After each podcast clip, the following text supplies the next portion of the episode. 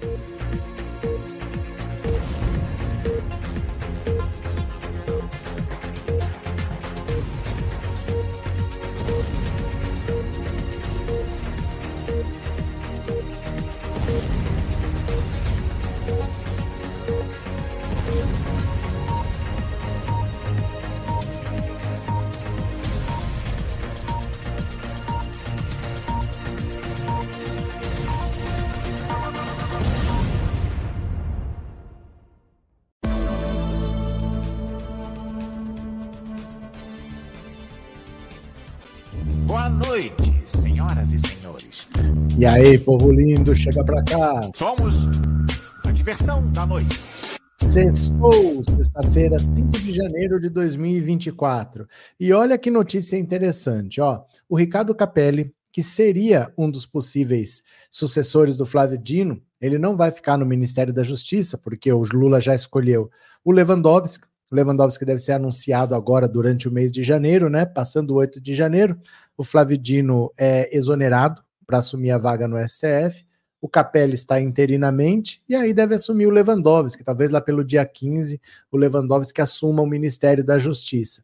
Mas o, Ricardo Capelli, ele foi muito bem avaliado porque um ano atrás, quando teve o 8 de janeiro, o Lula decretou intervenção federal no Distrito Federal. O Ibanês foi afastado pelo STF, o, o Distrito Federal ficou sem o governador, e ele interferiu na área da segurança pública. Teve uma intervenção ali.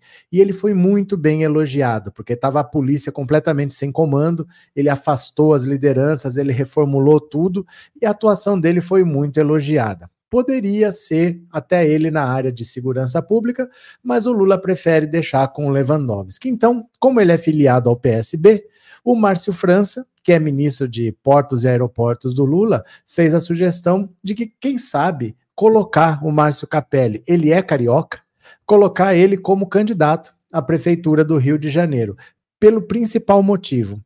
O Eduardo Paes deve ser reeleito, provavelmente existe até uma possibilidade dele acabar ganhando no primeiro turno, mas o candidato do bolsonarismo ali, por enquanto, era para ser o Braga Neto, está inelegível, pode ser o Ramagem, está sendo investigado agora até por corrupção na ABIN por causa daquele escândalo lá da espionagem secreta com software de Israel tal. Pode não ser o candidato, mas vai ter um candidato de extrema direita. E a única chance da direita falar alguma coisa, que eles nunca têm proposta para nada, é de segurança pública. Então a gente já sabe do que, que, eles vão falar, que tem que matar mesmo, que é desse jeito que faz. Muita gente gosta desse discurso e a esquerda não sabe muito bem como é que rebate esse discurso. O Capelli seria a pessoa do campo progressista com esse discurso de combate à violência, de combate à criminalidade. Então ele acaba esvaziando o discurso da extrema direita. Mesmo que não mude nada no cenário, que o Eduardo Paz venha a ser eleito, esvaziar o discurso da extrema direita poderia provocar um segundo turno dos sonhos, que seria um segundo turno para a prefeitura do Rio de Janeiro sem um candidato bolsonarista. Então, mesmo que ele não vença no primeiro turno, é difícil vencer no primeiro turno. Mas mesmo que tenha um segundo turno, seria um segundo turno, então, entre o Eduardo Paes e o Ricardo Capelli. Seria a melhor coisa. Ganhe quem ganhasse não seria um candidato bolsonarista. Então vamos ver se dá certo. A iniciativa surgiu agora, surgiu o nome do Ricardo Capelli como candidato à prefeitura do Rio de Janeiro. Nós vamos ter notícias na sequência, mas é importante ver que talvez o discurso de vamos matar bandido, que é o discurso da direita de segurança pública, pode ser capturado pela esquerda na pessoa do Capelli. Bacana, né? Deixa eu agradecer aqui a Elaine. Elaine, obrigado pelo super chat. Valeu. Lilo, obrigado por ter se tornado membro. Obrigado pelo apoio, obrigado pela confiança e seja bem-vindo, viu, Lilo? Obrigado por ter se tornado membro. E Regina deu uma assinatura de presente. Obrigado, Regina. Mais uma pessoa vai se tornar membro do canal. A Regina comprou uma assinatura e alguém vai se tornar membro. Aí, demorou, mas saiu o coração. Vamos ler a notícia? Eu vou compartilhar a tela. Você já deixa o seu like, tá bom? E quem puder, colabora aqui no Pix. Valeu, meu povo? Então, bora. Isso aí, cadê o Projace? Bora. É, o plano que faria Ricardo Capelli disputar a prefeitura do Rio de Janeiro. Tcharam! Olha só, olha só, olha só.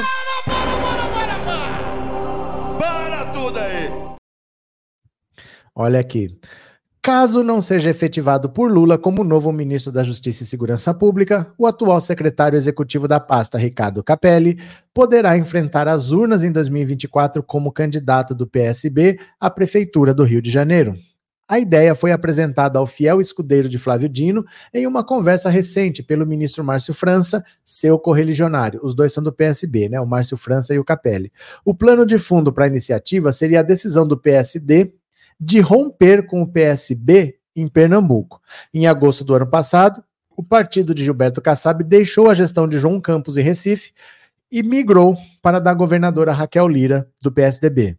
França questiona por que a legenda deveria apoiar de graça a reeleição do prefeito do Rio, Eduardo Paes. Então, olha só, o PSD e o PSB estavam juntos em vários estados, mas em Pernambuco houve um rompimento na prefeitura do Recife.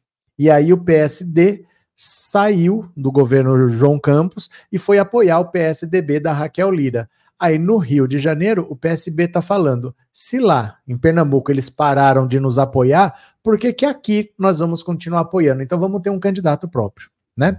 A eventual candidatura de Capelli na capital fluminense, sua cidade natal, também serviria para que um quadro do partido pudesse encampar a bandeira da segurança pública e não entregar de bandeja o tema à extrema-direita no Rio de Janeiro. Condino de férias, o número 2 do Ministério da Justiça e Segurança Pública, eu pensei que era São Paulo, ó, Segurança Pública, está atuando como ministro em exercício. Em conversas com aliados, aliás, ele rechaça a chance de ocupar qualquer outro cargo na pasta, caso não seja escolhido por Lula ou mantido na Secretaria Executiva da pasta. Enquanto isso, o PSB do Distrito Federal planeja lançá-lo na disputa de um cargo majoritário em 2026 ao Senado ou ao governo de Brasília, como defende o ex-governador Rodrigo Hollenberg. Mas até lá ainda há muita água para rolar. Então, olha, o Ricardo Capelli ele não deve ficar no Ministério da Justiça, porque o Lewandowski está viajando com o Lula para cima e para baixo para todo lado. O Lula levou o Lewandowski para Dubai, numa COP28, que é uma conferência sobre clima, não tem nada a ver com o Lewandowski, ele foi lá porque os dois estão numa parceria mesmo. Lewandowski vai ser o próximo ministro da Justiça. Ele pode ser agora, o Ricardo Capelli, candidato à prefeitura do Rio de Janeiro em 2024. Aí ele tem que mudar o domicílio dele para o Rio de Janeiro, mas caso ele não faça isso, podem lançá-lo também lá no Distrito Federal em 2026, ou para o Senado ou então para a disputa do governo do Distrito Federal. Uma das duas coisas. Ele está com um nome muito forte dentro do Ministério da Justiça, dentro do governo federal. A atuação dele é muito elogiada, mas no Ministério da Justiça ele não vai ficar, então. Ele não vai ser ministro da Justiça, ele pode continuar como secretário, como ele está, mas provavelmente o Lewandowski vai querer formar a própria equipe, ele não deve continuar. Aí o PSB pensa, vou lançá-lo a prefeitura do Rio de Janeiro. O que, que vocês acham? Quem que é carioca que está aí? Vocês gostariam de ter o Ricardo Capelli disputando a prefeitura? Contem para mim. Vamos ver aqui. Marli, oi, olha eu aqui de novo. Boa noite, muito boa noite, Marcelo.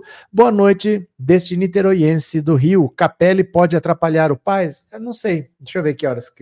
Oito. Eu falei agora há pouco isso. Não, não existe atrapalhar o Eduardo Paes. Não tem como atrapalhar. O que ele pode é tirar o discurso da extrema-direita de ser quem defende a pauta da segurança pública. Então ele vai esvaziar o único argumento que a extrema-direita tem. E aí você faria um segundo turno entre os dois, entre o Eduardo Paes e, e, a, e o Ricardo Capelli. E não entre o Eduardo Paes e um bolsonarista, entendeu? É, Marcelo, cheguei, mandei meu like, muito gentil, meu senhor. Regina, olá, José Fernandes Camargo, querido, bom estar aqui com você de novo. Love is in the air. Dun, dun, dun, dun, dun, dun. Jaciara, tô aqui, mundiça. Jaciara, quanto tempo? Tô esperando o seu superchat de trilhões de reais, hein? Mande um superchat de trilhões, porque eu vivo da mamata da Lei Rouanet, mas esse mês ainda não caiu. Valeu, Jaci, valeu de coração. Uh, José Norberto, e a passagem de avião a 200 reais que o Márcio França falava? Eles estão lá em entendimentos para acontecer. Tem lá em entendimentos. É que as companhias aéreas têm seus próprios planos e aí tem que ver se vai valer para alta temporada, se são um número de assento. Eles estão em negociações lá, mas vai ter sim, viu? Regina, tá bem agora, Anne Carolina. Ele está com cistite, fez uma limpeza e desobstrução, vai tomar agora a medicação. Olha, as conversas aqui vão para cada caminho que eu não sei como isso aconteceu, viu? É, Marcelo, sou de Niterói, mas queria o Capelli prefeito de Niterói. É, ele não tem domicílio em Niterói, né? Ele é carioca, mora em Brasília, estão pensando no destino político dele, ou prefeito do Rio de Janeiro, ou governador do Distrito Federal, ou candidato ao Senado. Quem sabe, né? Jandira, sou carioca, muito boa essa estratégica. Valeu, Jandira. Josias, Capelli é um excelente quadro para fazer um contraponto ao discurso armamentista da extrema-direita. Esse é o ponto. Porque se tirar esse discurso da direita, não sobra nada. Então seria a chance de ter um candidato ficando ali em segundo lugar. É, passar o Eduardo Paes é muito difícil. Né? O Eduardo Paes, gente, não é que vai atrapalhar a candidatura dele, ele não é um candidato da, da esquerda. PSB é um partido de esquerda, ele não é um candidato da esquerda, Eduardo Paes. É um candidato que não incomoda a esquerda, que é parceiro da esquerda, mas é um candidato de, né? Ele não é um candidato de esquerda.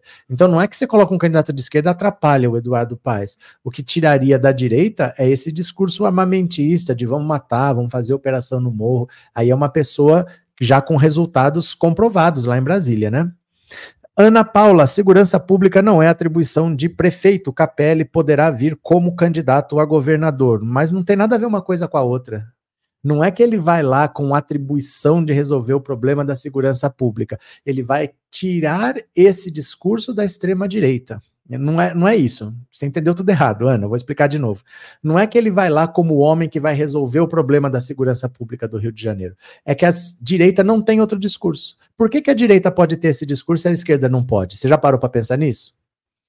Você está falando que isso não é o discurso dele. Mas por que, que a direita vai usar? Então a direita vai ter esse discurso, porque é o único discurso que ela tem. E aí seria um candidato da esquerda que tem capacidade já comprovada, ele já teve que agir e ele já mostrou resultado, ele controlou uma situação muito complicada no Distrito Federal e ele deu o resultado esperado. Então você tem que questionar a extrema direita que usa esse discurso, por que você questiona do Capelli? Entendeu? Entendeu? É a mesma coisa. Eles vão usar esse discurso. Por que, que, a esquerda não pode usar? Ah, não, vai ser governador. Mas a direita vai usar esse discurso. Pensou nisso? Valeu, Ana. É só isso. Não é que ele vai para resolver o problema da segurança pública, mas ele tem esse discurso. E a esquerda raramente tem. Entendeu? Hum. Tanta Maria Aparecida, boa noite, professor. O Lula não quer perder o Capelli. Como é? O Lula não quer perder o Capelli pro Lula, ele é muito útil, mas não tem uma coisa a ver com a outra porque é praticamente inevitável. O Lewandowski entrando, ele vai formar a equipe dele. O Capelli, quem colocou lá é o Flávio Dino. O Flávio Dino formou a equipe dele. Mas o Lewandowski vai querer entrar e formar a equipe dele também. Então o Capelli não vai ficar de qualquer jeito. Não tem como você tirar um ministro e a estrutura toda permanecer. O ministro que entra forma a própria equipe. Então isso é inevitável. Ele é do PSB, ele foi um quadro muito útil, mas o Lewandowski entrando, provavelmente ele saia, porque o Lewandowski vai querer formar a equipe dele. Então, de qualquer jeito, provavelmente ele sai, viu? É, Anne, eu não quero nem pensar nos nomes que terá para prefeito aqui em Curitiba, Paranaense faz coisa. Marcelo, o Capelli seria bom como governador do Rio, mas como prefeito na capital não tem prática administrativa para a cidade.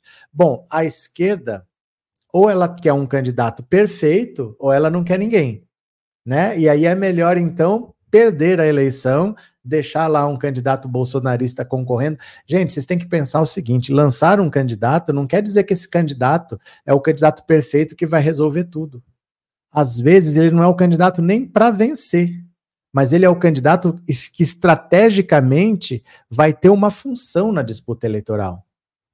Vou dar um exemplo para você na disputa de São Paulo em 2020, quando eu vi que o Bolos foi para o segundo turno com o Bruno Covas, eu falei: o Bolos perdeu. Não, não tem mais o que fazer. Ele estava com 30%, mas eu falei: ele vai perder. Não tem o que fazer. Porque. Não, ele estava com 30, não, ele estava com 24, se não me engano. E o Bruno Covas estava com 32. Era perto. Só que em terceiro e em quarto ficaram Mamãe Falei e Celso Russomano cada um com 10%. Então ali você via que o Bruno Covas tinha 32, mas o terceiro e o quarto tinha 10 cada um. E esses dois não, não migrariam para o Boulos, migrariam para o Bruno Covas. Então, de cara, o Bruno Covas já partia para o segundo turno com 52. A eleição já estava perdida. Às vezes, você precisa ter um candidato que mude o cenário atual, que é importante que enfraqueça uma candidatura. Porque a gente sabe que vai ter um candidato do bolsonarismo que só vai falar de segurança pública, porque é um problema grave e ele vai falar disso. Então, você ter um candidato pela esquerda que roube esse discurso é importante para que um bolsonarista não vá. Mas aí a esquerda já quer saber que ele não tem experiência, que não sei o quê. É um jogo de xadrez gente. Não é um jogo de damas simples, assim. É um jogo de xadrez bastante complicado e, e várias peças, cada uma tem a sua função. Não necessariamente ele é um candidato porque a esquerda decidiu que ele é o cara que vai dar o toque de Midas e resolver tudo. Às vezes ele vai cumprir uma função naquela eleição. E essa função é importante para que um bolsonarista não chegue lá, né? Regina, vai ser difícil bater o Eduardo aqui, mas se for para esvaziar a pauta, tá valendo. Basicamente é isso. Basicamente é isso. Porque o discurso, ó, o Cláudio Castro já está no segundo mandato em que ele não faz nada que preste, mas a popularidade dele baixa, ele faz uma operação, mata cinco, seis pessoas, a popularidade dele sobe de novo. E é sempre assim que eles vão se mantendo, à custa de alguma operação que mata pessoas. A esquerda não sabe como enfrentar isso, e tem esse cara, aí não, não vai usar. Vocês entenderam que, qual que é a conclusão? Tem que usar, vamos ver no que, que vai dar, né? Neuza, votaram no Covas porque ele estava doente e brasileiro tem mania de votar em quem está doente sofrendo. Ele foi eleito por causa disso mesmo. Ele foi eleito. É que é chato a gente falar isso. É chato falar, mas ele foi eleito por dó. Ele foi eleito porque ele estava muito doente e ele nem governaria. Ele estava realmente já em fase terminal. Três meses depois, ele faleceu e ficou Ricardo Nunes, que ninguém nem conhecia. E ainda, depois de quatro anos de governo, ninguém nem conhece ainda. Mas vamos para mais uma? Bora para mais uma? Venha, venha, venha. Janja visita a Praça dos Três Poderes e critica conservação da área. Está abandonada. Quem cuida da Praça dos Três Poderes é o governo do Distrito Federal. Tem nada a ver com o governo federal. Como vai ter o 8 de janeiro lá, vai ter um evento, ela andou pela praça e disse que a praça está completamente abandonada. Dá uma olhada aqui.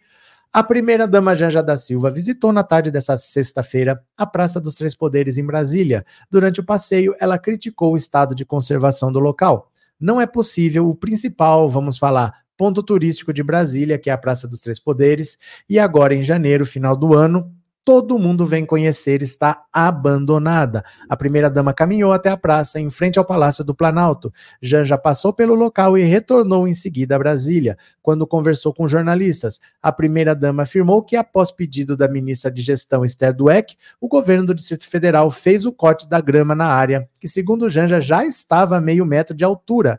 Ela também disse que buscará esforços para a recuperação do local. Vamos recuperar a praça, porque a Praça dos Três Poderes é um símbolo da democracia e ela precisa estar apresentável para os turistas que vêm.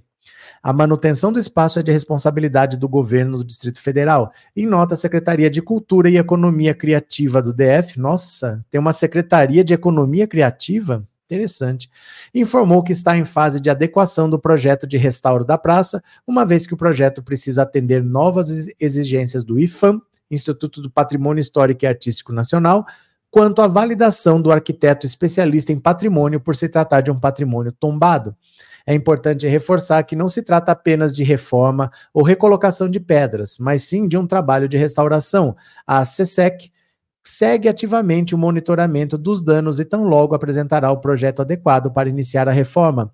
Em fevereiro do ano passado, o local apresentou é, para análise do IFAM uma proposta para reforma do piso da Praça dos Três Poderes. No entanto, até junho do ano passado, o plano não tinha sido aprovado. Em nota, o IFAM frisou que o GDF é o responsável pela manutenção do local e que cabe ao IFAM orientar e dar diretrizes para a restauração do espaço. No comunicado, o IFAM também explica que já se manifestou quatro vezes sobre diferentes versões do projeto de restauração submetido ao CSEC e que Após a apresentação de um novo projeto pelo GDF, o documento será analisado pelo IFAM com a maior brevidade possível. No caso, a Praça dos Três Poderes está abandonada, os governantes eles não estão nem aí para nada, a verdade é essa, está abandonada. Eu não tive nem tempo de pisar, gente. Eu estava em Brasília agora o mês passado, eu nem pisei na Praça dos Três Poderes. Era tanta coisa para fazer, eu não tive um minuto para ir lá e falar: olha, vim aqui, tirei uma foto, não fiz. Eu não sei como é que tá lá. Mas Se a Jan já está falando que tinha grama a meio metro de altura e agora que cortaram, não é uma questão de restauro, é uma questão de cuidado mesmo, de manutenção. Porque você tem que cuidar da grama, não deixar a, as pedras começarem a rachar, porque as plantas vão crescendo. Pelo jeito está completamente abandonado, né? Joseildo, o Capelli para debater segurança vai calar a direita. Pronto. Marcelo Lewandowski será um ótimo ministro da Justiça. O Lewandowski já está praticamente certo, né? Ele está viajando com o Lula. O que, que o Lula levou ele para Dubai? Né? Não tem nada a ver com o meio ambiente, levou para lá porque ele vai ser o próximo ministro da Justiça. É, Arlete, a esquerda não se contenta e sempre fica procurando motivos para não comemorar. Capelli será lançado para ser conhecido, nem sempre é para ganhar. Muitas vezes você joga uma semente e essa semente, uma hora ela vai frutificar, mas você não sabe quando. Pode ser que seja na própria eleição, e aí ele pode ser eleito. Mas pode ser dali dois anos, na eleição seguinte. Então você nunca sabe. Você joga a semente, pode ser que dê frutos agora, pode ser que dê fruto dali dois anos, mas a semente precisa ser jogada. Então ele tem uma atuação importante no Ministério da Justiça, mas é uma coisa meio de bastidor ainda. Ele não é o ministro, não é ele que dá entrevista, não é ele que aparece. E ele ser candidato, colocar a cara na televisão, aparecer no horário eleitoral gratuito, é importante para jogar a semente. Se ele vai vencer essa eleição ou se ele vai ficar conhecido, o tempo vai dizer. Mas é importante fazer esse caminho, né? Obrigado, Arlete. Obrigado pelo superchat. Ó, 43 meses como membro. O tempo passa. Mineirinho, obrigado, Mineirinho. Comprou uma assinatura também. Obrigado de coração, Mineirinho. Mais alguém vai se tornar membro do canal. E a Regina, mais uma, mais uma assinatura de presente. Obrigado, Regina. Obrigado pela generosidade de sempre. Aí são duas pessoas que vão se tornar membro do canal, viu? Cadê quem tá por aqui? José Norberto, não foi na gestão do Bruno Covas que colocaram cravos pontiagudos deixados nos viadutos para prejudicar os moradores de rua? Não sei dizer, mas é recente é recente. Aí virou lei, virou a lei Padre Júlio Lancelotti, que você não pode ter o que eles chamam de arquitetura hostil, que é fazer uma arquitetura pensada para afastar as pessoas dos locais. Mas eu não sei se foi exatamente na administração dele, mas foi alguma coisa recente, viu? Hum, José Norberto, também quero uma assinatura de presente. Ó, oh, eu também quero. Como é que faz? Como é que faz? É o YouTube que sorteia, viu, gente? A pessoa que quiser comprar uma assinatura de presente, ela compra, mas ela não escolhe. Nem ela escolhe, nem eu escolho. É um sorteio do YouTube, viu? Uh, Regina, seria muito bom se ele fosse o próximo governador. José Norberto, a 50 quilômetros da capital. O que, que vocês estão falando aí? Paulo, ao Capelli eu peço metrô ao longo da Avenida Brasil, mas normalmente metrô é uma obra do governo estadual em parceria com o governo federal. Normalmente a prefeitura ajuda com alguma coisinha só, porque é uma obra muito grande e muito cara. Então, normalmente, acho que normalmente é assim: 50% do dinheiro vem do governo federal, 25, 30% vem do governo estadual, sobra alguma coisa da prefeitura, mas não é uma coisa que a prefeitura faça sozinha. Entendeu? Tem que ter uma parceria muito grande porque é uma obra muito cara. Então não é o prefeito que faz essas coisas, normalmente vem de um entendimento do governador com o presidente. Neneneu. Zygmundo Hardovat, esquerda defende a verdade e honra, por isso apoio. Bem-vindo. Vamos chegando para conversar, viu? É, Everilda, não foi o Lula que levou o Lewandowski, ele acompanhou um cliente, ele mesmo falou em uma entrevista. Fique à vontade para acreditar em versões oficiais. Gente, vocês têm que ter malícia nas coisas. Vocês têm que ter malícia nas coisas. A, a versão oficial é uma versão que é para todo mundo saber, mas não é necessariamente a verdade. E você acha que ele vai dar uma entrevista assim, falando: olha, o Lula me trouxe aqui porque ele já me escolheu como ministro da Justiça, então a gente está junto aqui numa parceria? Entendeu? Vocês não podem ter essa ingenuidade de acreditar numa versão oficial. A versão oficial é só aquela versão que é para não dar problema. Né? Aquela que é para constar, para não dar problema, para não gerar mais questionamentos. Mas vocês não podem levar ao pé da letra uma versão oficial. Vou dar um exemplo simples para vocês. Se vocês fiquem sabendo que um clube pode estar interessado num jogador, não adianta ir no site oficial do clube e ver se tem alguma notícia lá. Não tem. Só vai ter quando o contrato tiver assinado. Eles vão conversar nos bastidores. Então, a versão oficial nunca traz a verdade, ela traz uma versão que é para não dar problema, né? Uh, Rosa, concordo, amigo José Fernandes Camargo. Pronto. Lalalam. Joaquim, o Bozo poderia ser preso no dia 8, seria muito bom, mas ele não foi julgado. Como é que ele vai ser preso no dia 8 se até o dia 5 ele não foi julgado e condenado? Ele não vai ser preso tão já. Não tem denúncia, ele nem é réu. Ele nem é réu. Hoje ele é tão culpado quanto eu e você, Joaquim. Ele não é nem réu ainda. Precisa primeiro o Gonê fazer a denúncia. Então a Polícia Federal entrega todo o material, já deve estar na mão dele. Ele tem que formalizar uma denúncia. Aí ele faz a denúncia ao SF, que está em recesso. Só volta dia 25. Aí depois do dia 25 de janeiro, o STF aceita essa denúncia. Oficialmente ele passa a ser considerado réu. Aí eles marcam um julgamento lá para março, abril. Aí ele tem que ser julgado condenado. Condenado, ele recorre em liberdade. E aí, depois dos recursos, quando não tiver mais recurso, aí é que ele é preso. Mas ele nem é réu ainda. Ele nem é réu oficialmente, né? É, Daniel, ótima noite para todos, like pessoal. Pronto, Daniel, saqueador. O que, que você anda fazendo com as suas partes para ser um saqueador, Daniel? O que você faz com as suas partes? Continuemos, vamos ler mais uma? Venham aqui comigo, ó. Brasil registrou o maior número de denúncias de trabalho escravo da história em 2023, disse o governo. Sabe o que, que é isso, gente? Isso é consequência de um governo que acabou com o Ministério do Trabalho.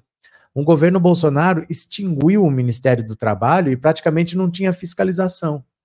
Aí tudo andou daquele jeito que a gente sabe, sem denúncia, sem fiscalização, sem responsabilização das pessoas, e assim foram quatro anos. Agora que tem fiscalização, agora os casos explodem porque tem trabalho escravo aí para todo lado agora. Então é consequência de quatro anos em que nem existia mais o Ministério do Trabalho. O Brasil registrou em 2023 o maior número de denúncias de trabalho escravo e análogo à escravidão da história do país, apontam dados do Ministério dos Direitos Humanos e da Cidadania obtidos pela Globo News. Segundo a pasta, foram 3.422 denúncias protocoladas em 12 meses, 61% a mais do que em 2022 e o maior número desde que o Disque 100 foi criado em 2011. Denúncias desse tipo correspondem a 19% do total de violações de direitos humanos informados ao serviço, ou seja, a cada cinco denúncias protocoladas em 2023, uma era de trabalho análogo à escravidão. O Código Penal define no artigo 149 que trabalho análogo à escravidão é caracterizado pela submissão de alguém a trabalhos forçados ou a jornada exaustiva quer sujeitando a condições degradantes de trabalho, quer restringindo por qualquer meio sua locomoção em razão da dívida contraída com o empregador ou seu preposto. Segundo o governo, o país vem batendo recordes consecutivos de denúncias desde 2021. Foram 1.915 relatos naquele ano, 2.119 em 2022, 3.422 em 2023. Antes dessa sequência, o maior número era um único ano, tinha sido 1.743 em 2013. Olha, olha como subiu. Praticamente o dobro, né? De 2.000 para 3.500. Dados do Ministério do Trabalho e Emprego indicam que o número de pessoas resgatadas em situação análoga à escravidão também cresceu, foi o maior dos últimos 14 anos. Segundo a pasta, entre 1 de janeiro e 21 de dezembro foram resgatados 3.151 trabalhadores. Somadas, as dívidas rescisórias de pagamentos com salário, FGTS, férias e 13º dos patrões com esses funcionários cresceram cerca de 12,4 milhões. O maior número de resgatados foi resgatado na região sudeste. Até a primeira semana de dezembro, 1.129 trabalhadores tinham sido resgatados dessas situações de violações de direitos na região. O Centro-Oeste vem em seguida. Ó, Sudeste, Centro-Oeste, Sul, Nordeste e Norte. Estados com maior número de resgates: Goiás, Minas Gerais, São Paulo, Rio Grande do Sul e Piauí. Então, o governo Bolsonaro abandonou o cidadão, abandonou o trabalhador, ficou todo mundo na fila do osso. Agora, os trabalhadores, nós estamos vendo, desde a reforma trabalhista do Temer, que a situação se precarizou, muita gente trabalhando de entregador de iFood, muita gente trabalhando de Uber, sem direito a férias, 13 terceiro nada, e ainda tem gente em situação análoga à escravidão. É isso que o governo Bolsonaro deixou de herança aí, né? Agora toca consertar isso tudo. Célia Regina, Bolsonaro acabou com o Ministério do Trabalho de propósito, queria que o povo trabalhasse por um prato de comida. Nem a ditadura fez isso. O Ministério do Trabalho nunca foi extinto, não existia um governo sem Ministério do Trabalho. O Bolsonaro conseguiu fazer, né? É, Arlete, desgoverno do inelegível permitiu tudo de errado, principalmente na área trabalhista. Ele estava lá para isso. Esse era o objetivo dele, né? É, Zygmunt Howard, 20 mil pessoas escravizadas de 2019 a 2022 na região sul do Brasil. Neuza, não tem punição severa contra os escravocratas, pagam uma multa e pronto. Olha, no Brasil, se você não pegar uma arma fisicamente e atentar contra a vida de uma pessoa, raramente tem punição severa. Então, os crimes que os ricos cometem, que normalmente não exigem que você tenha uma arma na mão atentando contra a vida com alguém, normalmente não dão em nada. Infelizmente, esse é um problema do Brasil. Os crimes que você não tem uma arma na mão efetivamente, dificilmente dão em alguma coisa, né? Will Luiz Lima tem um cliente que também vai. Lula, então vamos. Que foi? Olha o deboche, hein? Paulo Toledo, será que é por isso que o agro apoiou tanto o Bolsonaro? Não só por isso. O maior fato que o Bolsonaro fez em favor do agro é que ele deixou, ó, exportem o quanto vocês quiserem durante a pandemia. Porque durante a pandemia o mundo parou. Só que eu preciso comer. Eu vou ficar em casa, mas eu preciso comer. Quem está produzindo comida? Se todo mundo parou, não estava sendo produzido comida. Então, o Brasil, com essa política do Bolsonaro, favoreceu muito empresários, fazendeiros, porque o Brasil abasteceu o mundo às custas do trabalhador brasileiro morrer de Covid. Então, enquanto o mundo parou, o Brasil continuou trabalhando, exportando, o agro continuou produzindo e eles ganharam muito dinheiro. Além de eles produzirem muito para o mundo todo, o preço subiu porque não tinha de quem comprar, o preço subiu. Então eles ganharam muito dinheiro com essa história de cloroquina, Covid, vamos trabalhar, o Brasil não pode parar. Eles ganharam muito dinheiro às custas da morte do trabalhador, né? O empresário ficava em casa e o trabalhador ia para lá pegar Covid e morrer. Marcelo, Maria da Guia, como assim não mudar o esquema da polícia? As polícias têm que ser revistas. Pronto. Ana, Bolsonaro veio para destruir. Boa noite, feliz ano novo a todos. Boa noite, vamos chegando. Quem mais? José Hildo, na campanha de eleição, tinha muito patrão exigindo os peão votassem no Bozo por isso. Pois é, para eles mesmos serem as vítimas depois, né? Tiago, se os patrões pudessem, não pagariam nem a metade de um salário mínimo. No governo Fernando Henrique, o salário mínimo no Brasil era na casa de 60 dólares. A promessa do Fernando Henrique era tentar, até o final do mandato dele, elevar o salário mínimo para 100 dólares. Nunca fez. O máximo que ele conseguiu foi 68 dólares. Mas você imagina, 60 dólares hoje são 300 reais. Era esse o salário mínimo do tempo do Fernando Henrique. É isso que a direita faz. E o governo Lula aumentou o salário mínimo. Então, se hoje, por exemplo, você pega mil, vamos arredondar para 1.500 para facilitar a conta, 1.500 divide por 5 dá 300 dólares. E no governo Fernando Henrique era 60, é cinco vezes mais alto. Então, em dólar, a mão de obra encareceu. Se eu exporto, eu quero a mão de obra mais baixa possível, porque o meu lucro aumenta. Por isso que os empresários não gostavam do governo Lula. Porque o salário mínimo do governo Fernando Henrique era baixíssimo. Era 60 dólares. Né? A gente esquece, mas a gente sofreu no tempo do Fernando Henrique. O, o FMI vinha aqui, fazia o que bem entendesse eles que ditavam as regras da política econômica, eles, por exemplo, a gente ficava na. Não tinha internet ainda, no tempo do Fernando Henrique. Tinha, mas não era como hoje, né? A gente ficava na frente da televisão esperando o Jornal Nacional para ver o Risco Brasil, que as agências mediam lá a pontuação para ver quando que o Brasil ia quebrar. A gente ficava esperando o Brasil quebrar. Porque a Rússia já tinha quebrado, Hong Kong já tinha quebrado, a Argentina ia quebrar e na sequência era o Brasil, porque a gente estava esperando o dia que o Brasil ia quebrar. Esse era o governo Fernando Henrique né? O governo da direita no poder, a maravilha que é. Mimi, empresários diziam que a economia iria melhorar se o salário fosse melhor, ou seja, se as pessoas trabalhassem por prato de comida. Neuza, e tem gente que baba o ovo do FHC. O problema do Fernando Henrique é, é, é foi um Olha, olha uma coisa que ele fez. Ele convenceu todo mundo a fazer dívida em dólar, porque ele permitiu que se tomassem empréstimo no exterior em dólar, e aí você fazia um contrato em dólar. Então, como no exterior o juro é muito menor do que no Brasil, olha no Brasil que fala que é uma das maiores taxas de juros do mundo. Se você fizesse o contrato em dólar, Eu emprestava dinheiro lá em dólar e repassava para você. O juro era muito mais barato. Só que depois da reeleição, uf, o dólar explodiu. Aí todo mundo que tinha dívida em dólar não conseguia mais pagar. Foi o maior estelionato eleitoral na reeleição do Fernando Henrique. Ele ficou segurando o preço do dólar. Aí todo mundo fez contrato em dólar para financiar carro, essas coisas, e depois ele soltou a cotação do dólar, o dólar explodiu, as pessoas não tinham mais como pagar as dívidas. Fernando Henrique, eu vou te contar também, viu?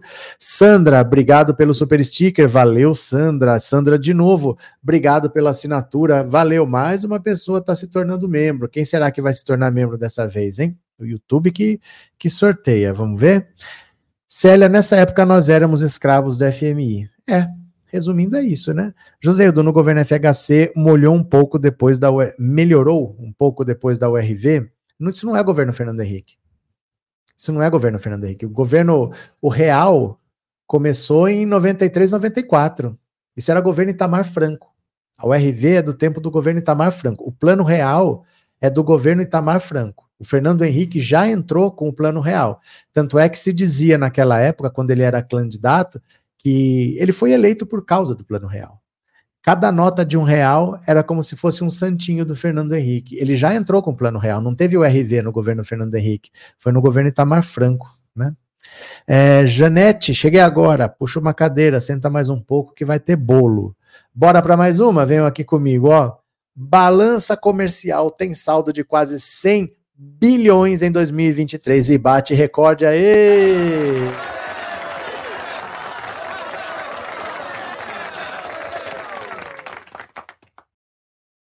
Só notícia boa. A balança comercial brasileira encerrou 2023 com um saldo de 98,8 bilhões de dólares, em um aumento de 60% em relação ao resultado de 2022 e no maior valor já registrado. Os dados foram divulgados nesta sexta-feira, dia 5, pelo Ministério do Desenvolvimento, Indústria, Comércio e Serviços. Isso aqui é o Ministério do Alckmin, viu?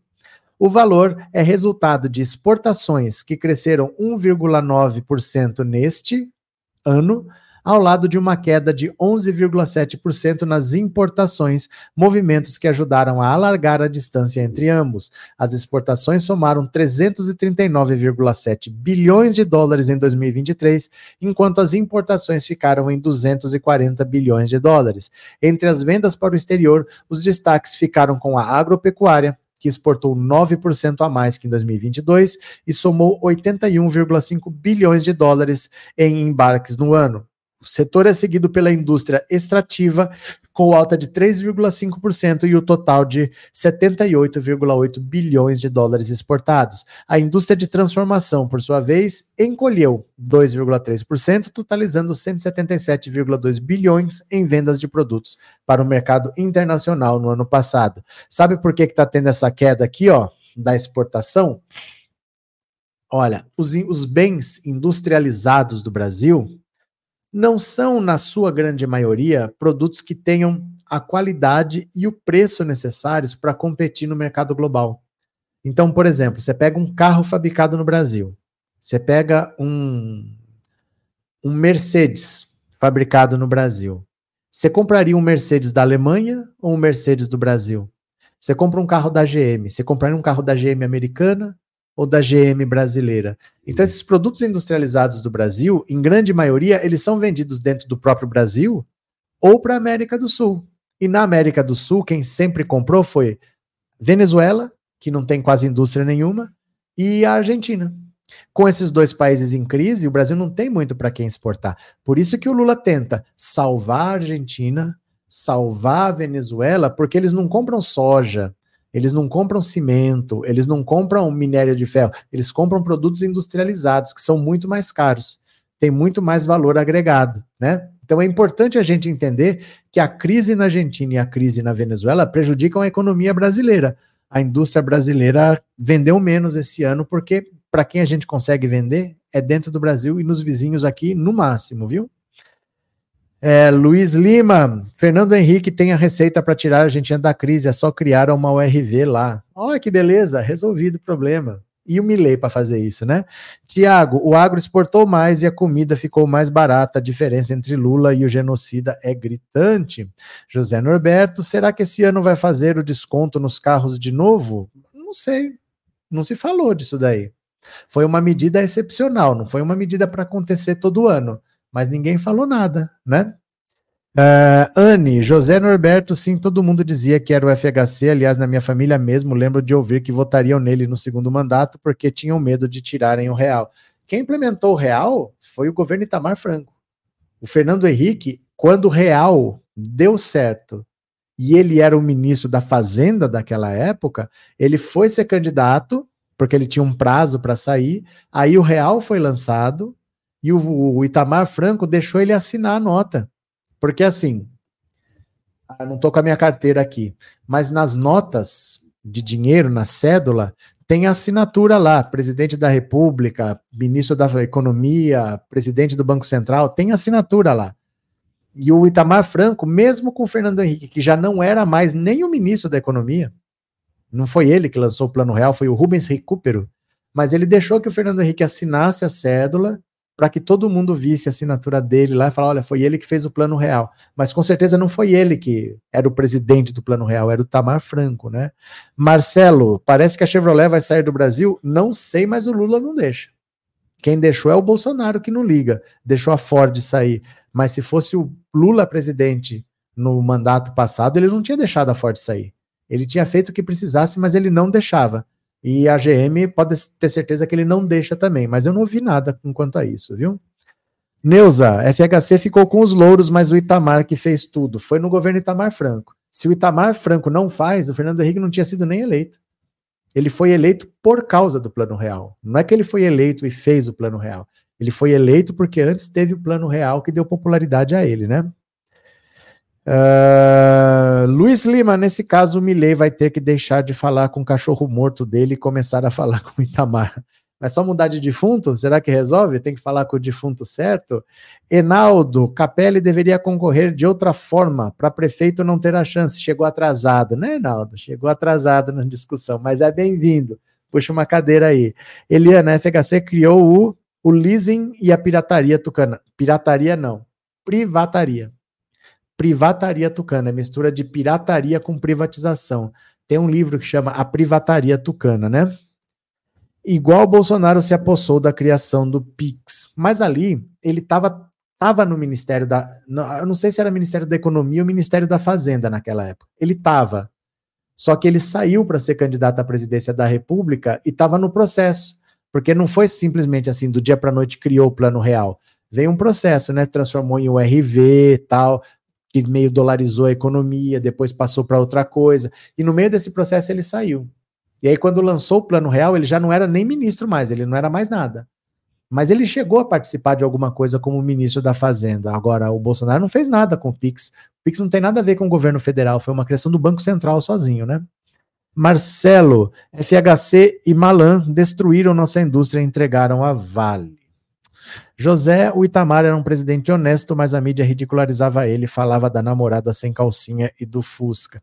É que assim, José Norberto, o problema do Itamar não é um problema só dele, é um problema do MDB. O MDB já teve três presidentes da República sem ter nenhum voto. O Sarney, que não teve nenhum voto, era vice do Tancredo Neves. O Itamar, que não teve nenhum voto, era vice do Collor. E o Temer, que não teve nenhum voto, era vice da Dilma. Eles já tiveram três presidentes da República sem ter nenhum voto. Então, quando você vira presidente, mas ninguém votou em você, ninguém te abraça, né? Ninguém fala assim, não, não mexe com o meu presidente. Ele não era o presidente de ninguém. Ele ia ser ridicularizado mesmo, porque ninguém votou nele. E foram, foram três presidentes seguidos que o MDB teve sem receber um único voto. Eles não foram candidatos à presidência, eles eram candidatos a vice e acabaram entrando. Ih, travou. Ih, Marquinhos, travou. Pera aí que eu volto, meu povo. Pera aí que eu volto. Pera aí. Ih, travou aqui.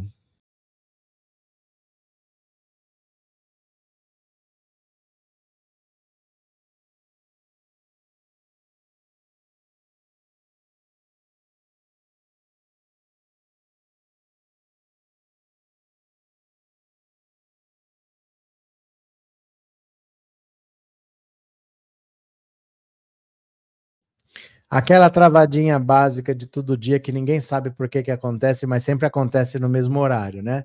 Então, o que eu estava falando, o problema do Itamar Franco é que ele foi um presidente sem voto. Ninguém votou nele, aí ninguém abraça, né? Enaldo, minha mãe fala congelamento de preços. Acho que no tempo do Sarney, tempo difícil. 86, o plano cruzado. Teve congelamento de preços, né? É, tá igual ao Bozo travado na passagem agulha. Não entendi, Wagner. Eu não sei, às vezes vocês falam uns negócios que não sei. Eu juro que eu tento entender, mas eu não entendo. Bora para mais uma, bora para mais uma. Deltan Dinheirol critica Moraes e entra em bate-boca com o secretário da Justiça. Hipocrisia e falta de caráter. Olha o Deltan Dinheirol achando que é relevante ainda, querendo dar palpite. Ó. O deputado federal caçado Deltan Dinheirol e o secretário nacional do Ministério da Justiça, Augusto de Arruda Botelho, bateram boca na quinta-feira via X, o antigo Twitter. O embate teve início após o ex-procurador da Lava Jato criticar o ministro Alexandre de Moraes do STF. Mas, mas que coisa inteligente!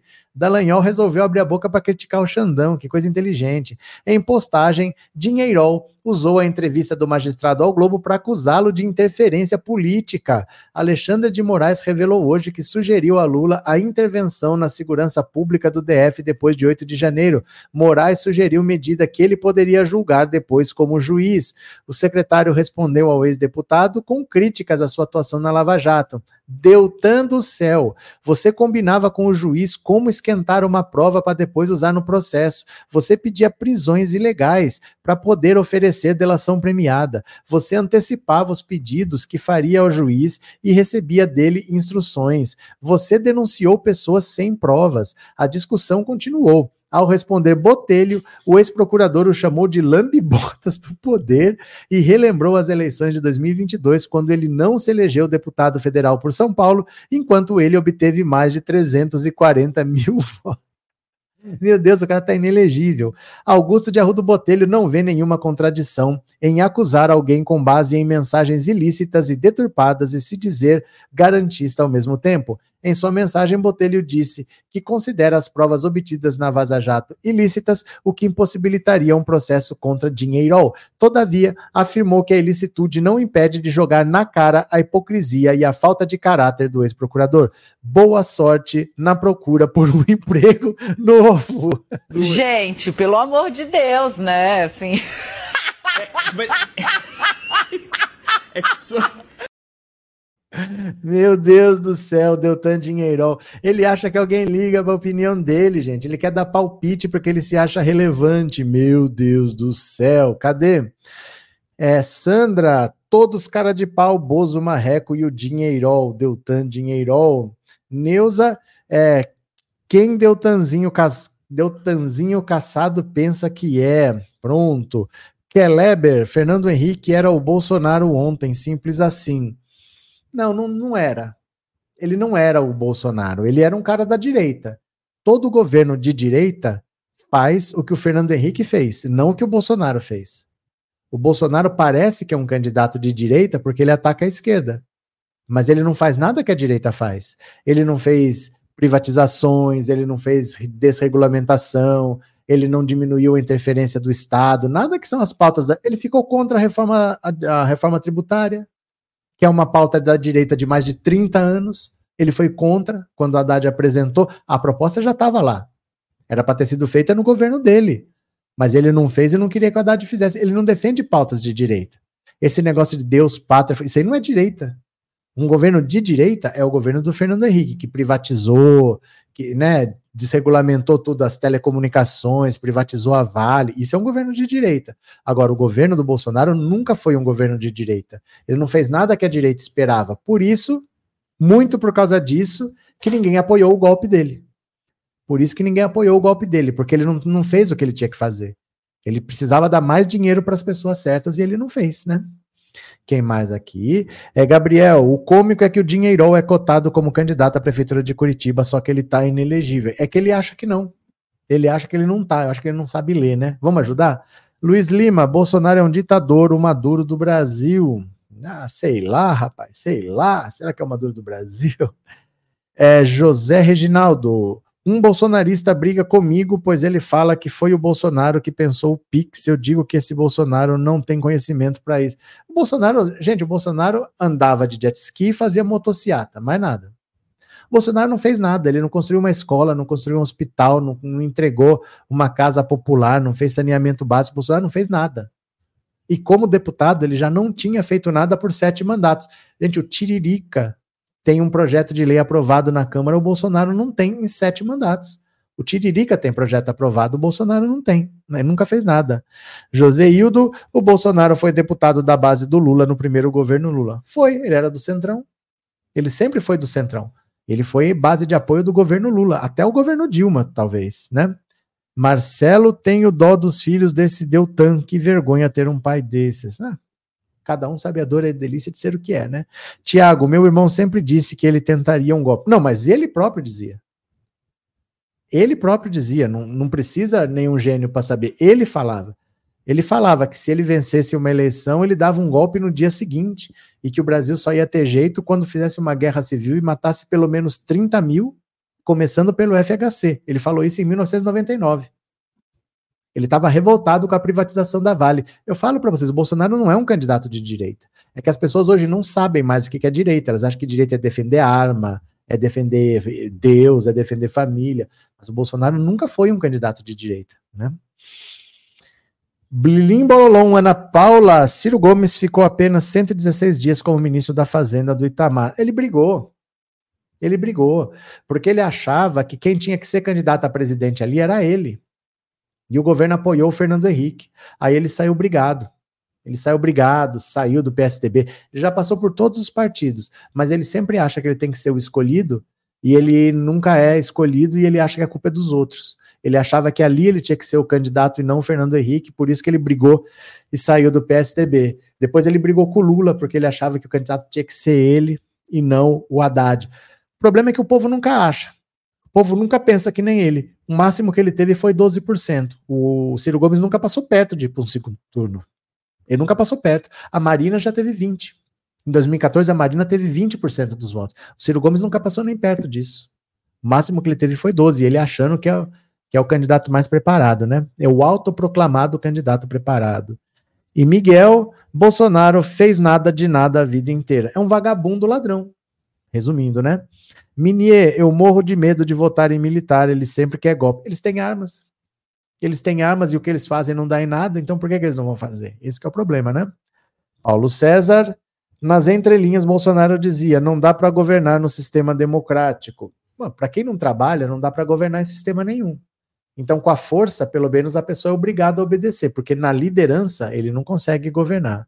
Deixa eu ver aqui quem colaborou com o Pix. Se você me ajudou no Pix, eu vou ler o seu nomezinho aqui agora. Vamos ver. Pix, Pix, Pix, Pix, Pix, Pix, Pix.